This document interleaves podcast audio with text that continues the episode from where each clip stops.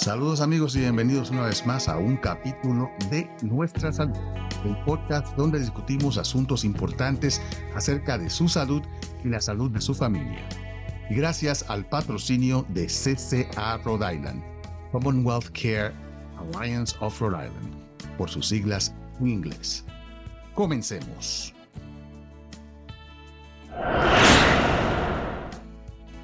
La emergencia nacional de COVID supuestamente se acabó. Ya el presidente Biden acaba de declarar esto en mayo 11 y todos los estados pues han seguido el ejemplo del gobierno federal para terminar esta emergencia nacional de COVID. Lo cual no significa de que la pandemia se haya acabado, de que la gente no se está muriendo todavía, de que no hacen falta vacunas. Si queremos entonces discutir este tópico, con Margarita Jaramillo, quien ya es miembro de la familia de nuestra salud, porque ha estado con nosotros tantas veces en todos los canales que hemos tenido este programa. Así que eh, bienvenida a Margarita, siempre un placer tenerte en el programa. Muchísimas gracias, no solamente por invitarnos, por tenernos siempre en cuenta, sino también por la información tan valiosa y tan a tiempo que siempre le lleva a nuestra comunidad. Gracias. Margarita es la portavoz de la comunidad latina para el Departamento de Salud y es también una ah, eh, oficial de servicios de programación para el Departamento de Salud. Y llevas ya tantos años, eh, Margarita. ¿Cuántos años llevas ya tú en el Departamento de Salud? 23. Dios mío, cuando éramos jóvenes, eh, pues cuando éramos. Mucho tiempo. Bueno, hace mucho tiempo, de verdad que sí. Eh, bueno, Margarita, vamos a hablar entonces acerca de esta emergencia de salud pública. ¿Qué significa esto de la emergencia de salud pública ah, eh, y, cómo esto nos va a afectar en el futuro?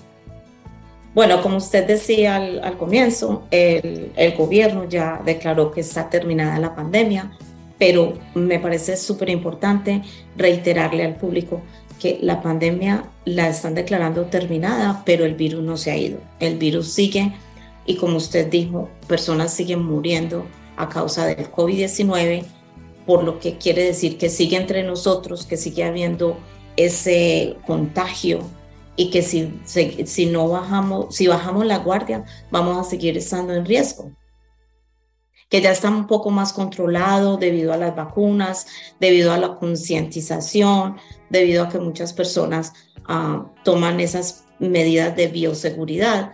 Pero ah, yo quisiera invitarlos a todos a que no bajen la guardia, sigamos utilizando los, ah, los, las medidas de bioseguridad, lavándonos las manos frecuentemente, limpiando las superficies, haciéndonos las pruebas si si nos sentimos enfermas o consultando con los proveedores de servicio médico y siguiendo todas las recomendaciones que les venimos dando a través de estos tres años, increíble, tres años, pero, pero es importante mantener, mantenernos atentos, alertas.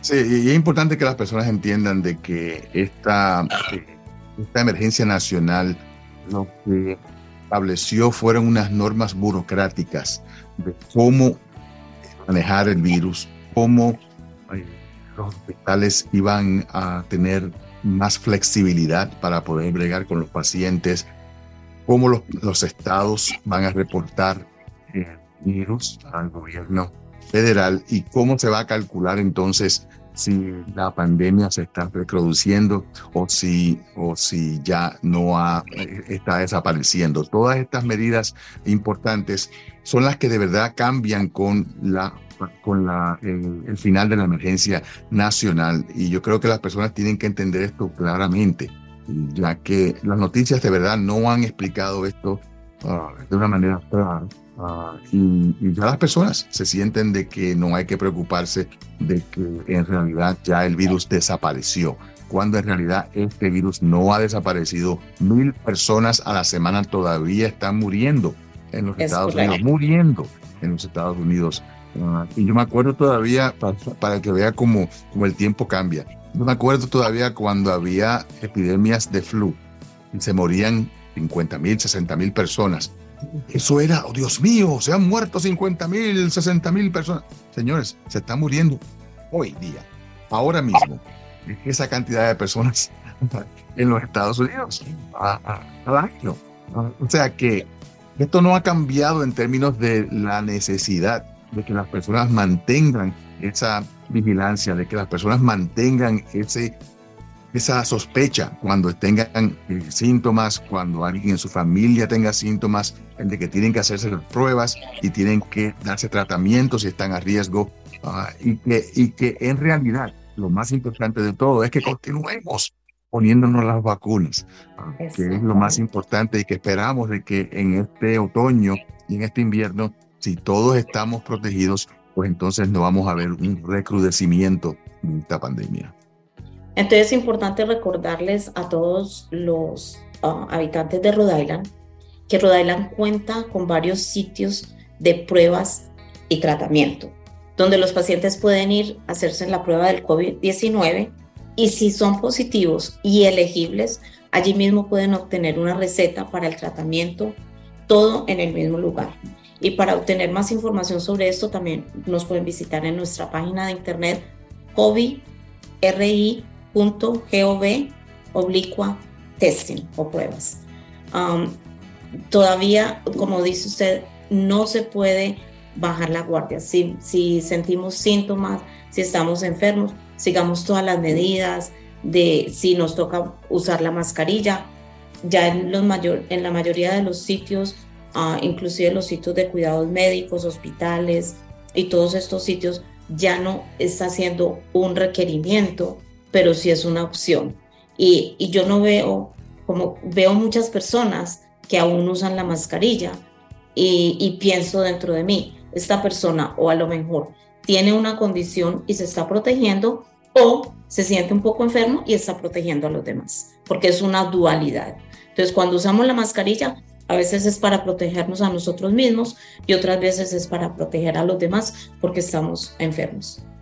Y eso es un punto importante, Margarita, porque todavía vamos a tener personas que van a salir, bueno, lo sabemos, están saliendo positivas a todos los días en los Estados Unidos, se están muriendo todos los días en Estados Unidos. Pero lo que quería recalcar es el hecho de que cuando tengamos síntomas, especialmente si tenemos síntomas de perder el olfato, con dolor de cuerpo, con fiebre, con tos, no, no, por favor, no pensemos de que lo que tenemos es un catarro.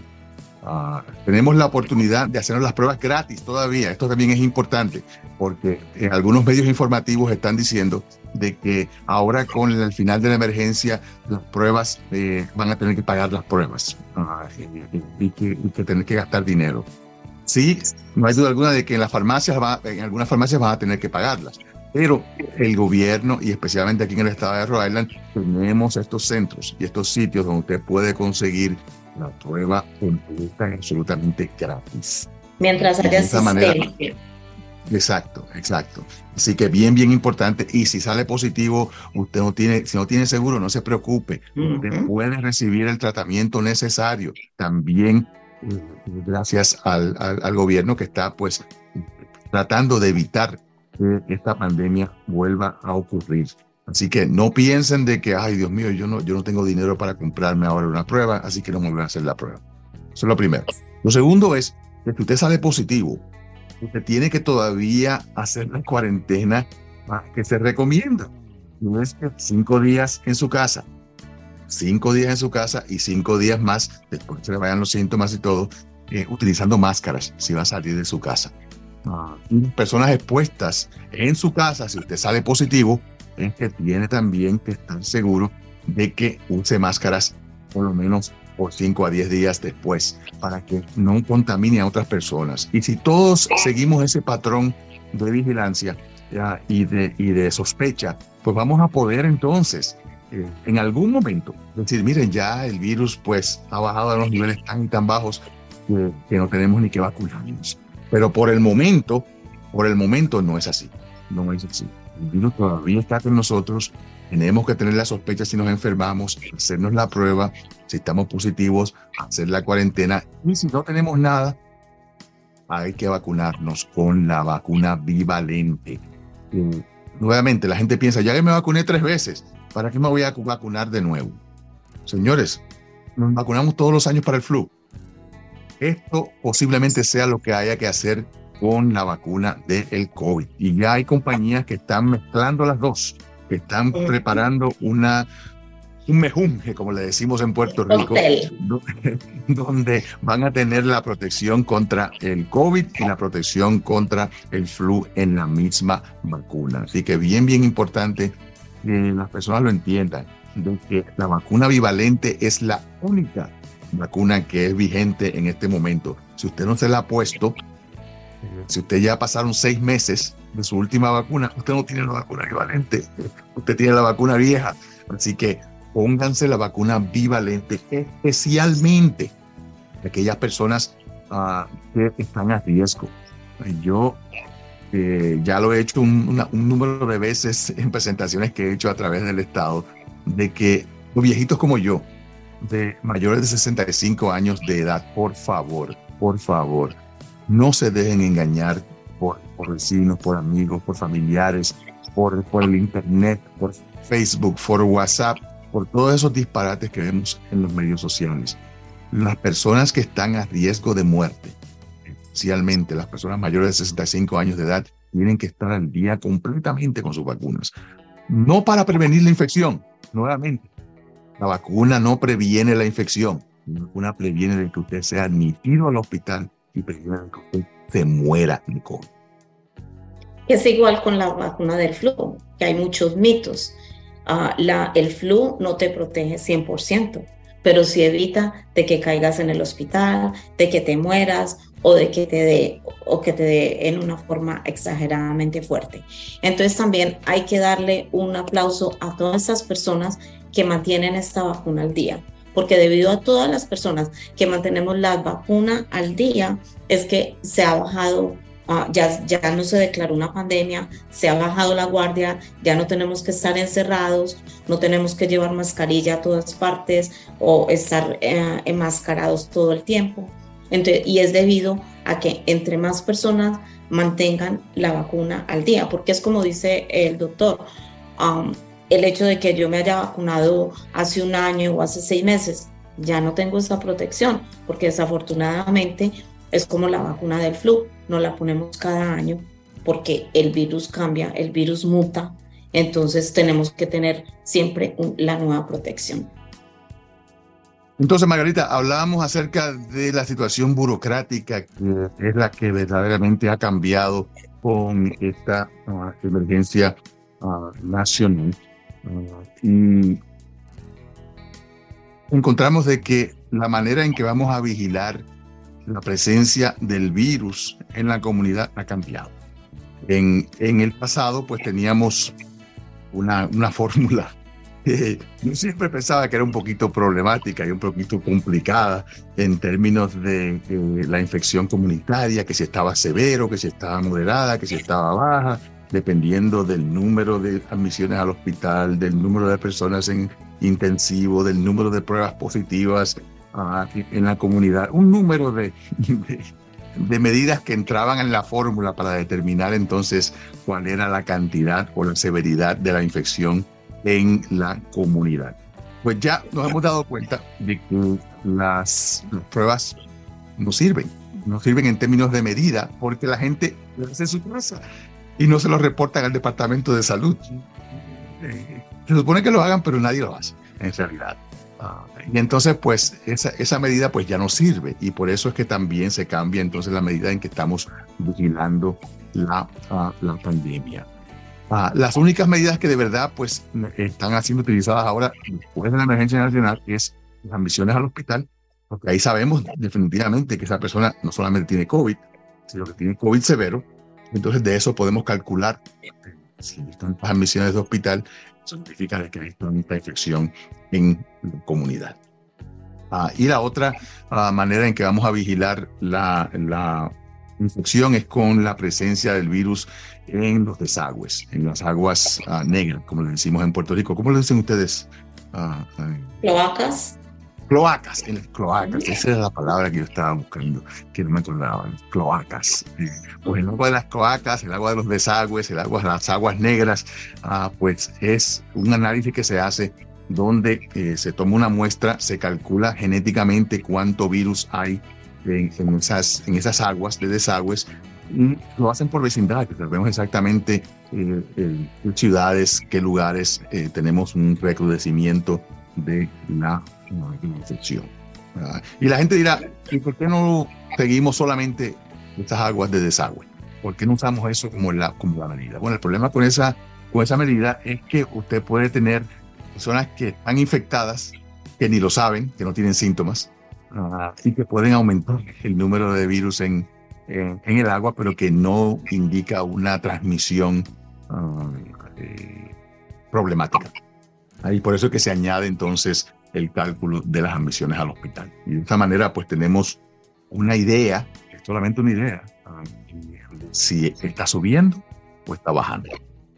Y, eso es en realidad lo único que podemos, que podemos determinar, si está subiendo o si está bajando. Si está subiendo y, vemos entonces pues, eh, que está subiendo semana por semana, pues entonces no me sorprendería si volvemos a crear algún tipo de emergencia nacional para, ah, para ah, proteger a la comunidad, porque obviamente personas que no se hayan puesto la vacuna bivalente eh, no van a tener protección.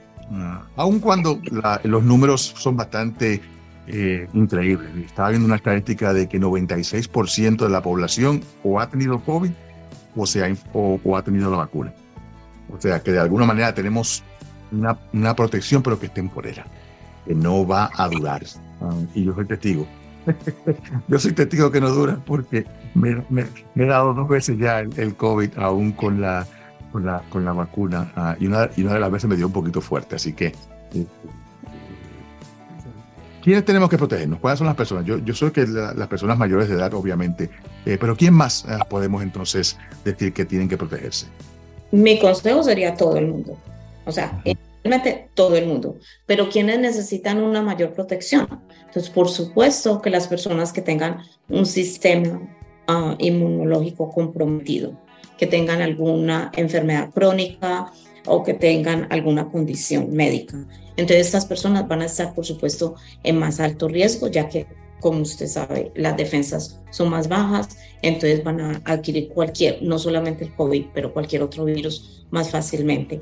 Ah, las personas mm, mayores caen en este grupo ah, simplemente por la edad, o sea, los viejitos como nosotros, simplemente por la edad, uh, y también los niños, porque también están desarrollando están fortaleciendo su sistema inmunológico, entonces su sistema de defensa no es tan fuerte como quizás el de otra persona. Pero para mí, en general, todas las personas tenemos que cuidarnos, protegernos y la forma es como lo venimos diciendo.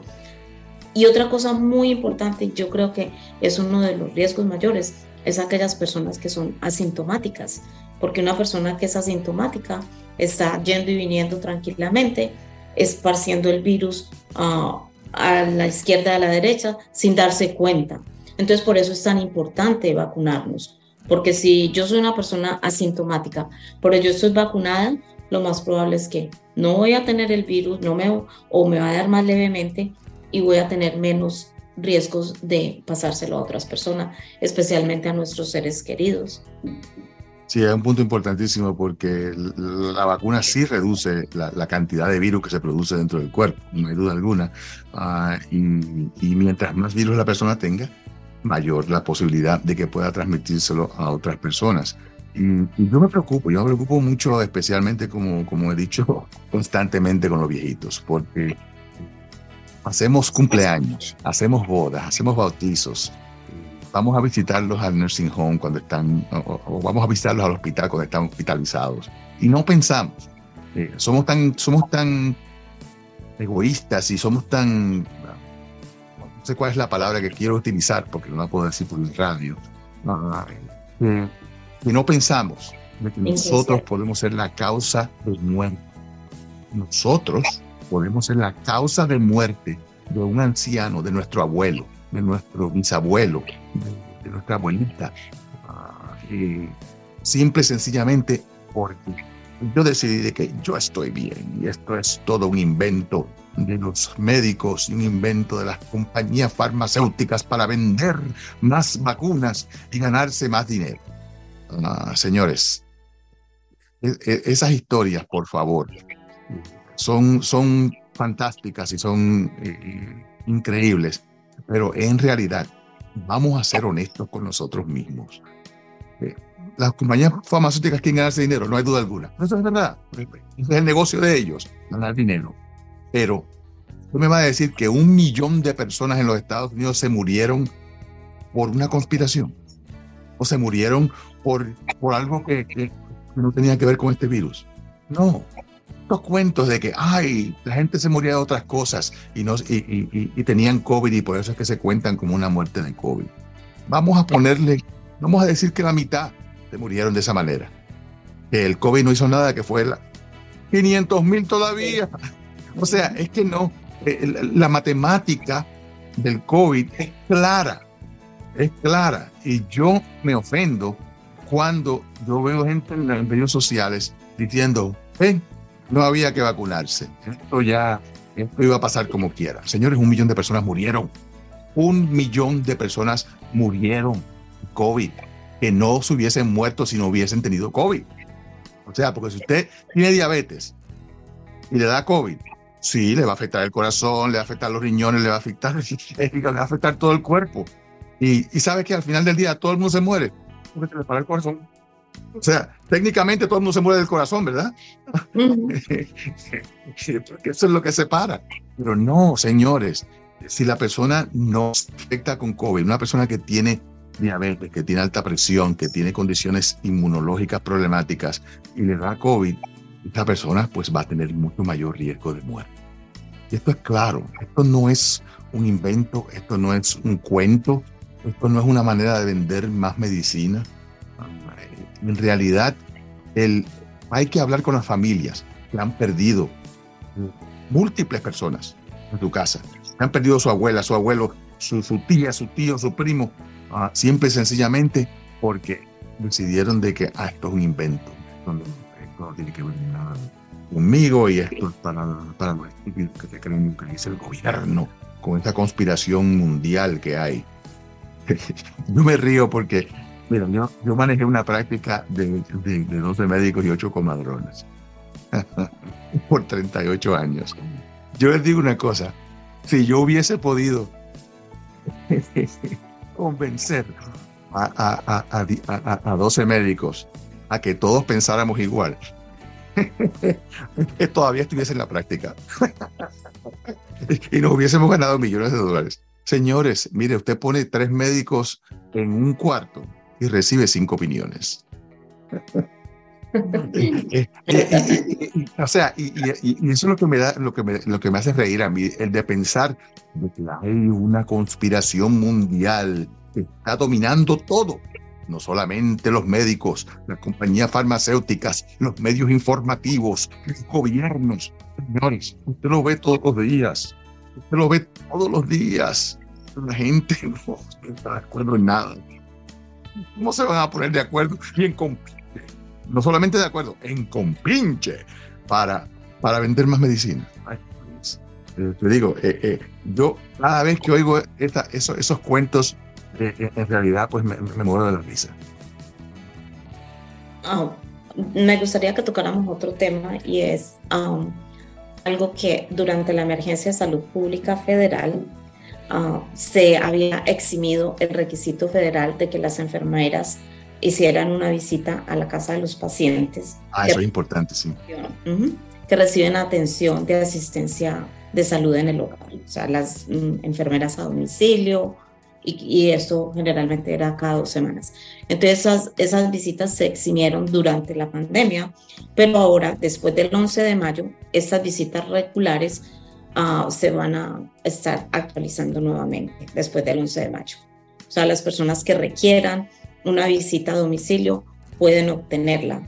Uh, lo mismo que para aliviar, esto lo hacen para aliviar un poquito la carga de los hospitales y, por eso se desarrolló un programa piloto que permitió que las personas obtuvieran en el hogar ciertos cuidados intensivos que normalmente los brindaban solo en el hospital. Entonces, uh, ese programa estaba siendo llevado a cabo por el Kent County Hospital, el hospital en Warwick. Uh, pero este programa también se desarrolló inicialmente bajo la emergencia de salud pública federal y ahorita va a continuar después de que, o sea, que ya tenemos declarada uh, el fin de la emergencia. Pero que no va a ser una cosa automática como era antes. Antes era que eh, el, el, plan era tan pronto podamos mandar a alguien para la casa con asistencia um, de, de, intensivo se hacía. Ah, ahora sí, sencillamente se va a mantener en el hospital mientras se pueda.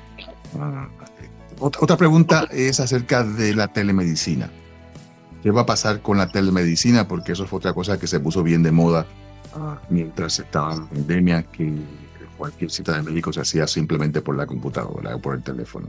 Es correcto. Algunos, algunos, uh, algunas prácticas y dependiendo de la situación, uh, siguen llevando a, cabo algunas um, telemedicina.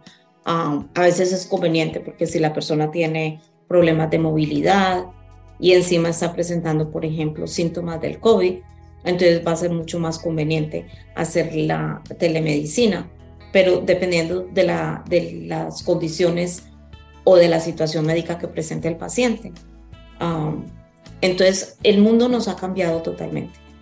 El mundo ha cambiado y nos ha cambiado en muchos aspectos, no solamente en el aspecto médico, en el aspecto uh, de las vacunas, nos ha cambiado. Mira, esta entrevista la estaríamos haciendo en persona y ahorita nos estamos valiendo de, de un medio, uh, de, un medio de comunicación virtual. Entonces, ah, igual, o sea, ah, yo creo que ya ha disminuido en gran porcentaje lo del telemedicina, pero igual se va a poder seguir manteniendo. Efectivamente. Eh, bueno, Margarita, eh, para terminar nuevamente, para aquellas personas que quieran más información acerca de eh, la declaración de la terminación de la emergencia de salud pública, ¿dónde pueden conseguir más información? Bueno, pueden entrar a nuestra página de internet, la que les mencioné antes, que es coviri.gov. Allí tenemos infinidad de información referente a las vacunas, a las pruebas, a, la, a, las reglas de mascarilla, de las medidas de bioseguridad, todo lo que las personas necesiten. Pero si desean hablar con alguien y desean hablar con alguien en español, también nos pueden llamar a la línea del COVID, que el número es el 222-8022 con área code, porque yo sé que este programa alcanza a todo el mundo. Entonces, a área code 401-222-8022. Bueno, pues gracias Margarita siempre por la gran información que le brindas a nuestra comunidad y por el trabajo que haces en el Departamento de Salud. Siempre un placer tenerte en el programa y espero pues eh, repetir esta visita en el futuro. Igual, le reitero mi agradecimiento por, por toda la información que le lleva al público, información muy, muy importante y no solamente de una fuente muy creíbles. Muchas gracias, doctor. Gracias, Margarita. Y recuerden que también pueden conseguir información en nuestro sitio web, nuestrasalud.com, donde tenemos una enciclopedia médica para que usted aprenda y pueda manejar su propia condición una lista o un listado de médicos que atienden en español, una lista de estudios clínicos ah, para que usted participe en estos y pueda mejorar la salud de toda la comunidad. Los vídeos y podcasts que hemos producido aquí en este programa y tal vez nosotros. Gracias por estar con nosotros en el día de hoy. Se despide usted, su servidor de siempre, el doctor Pablo Rodríguez. Muchas gracias.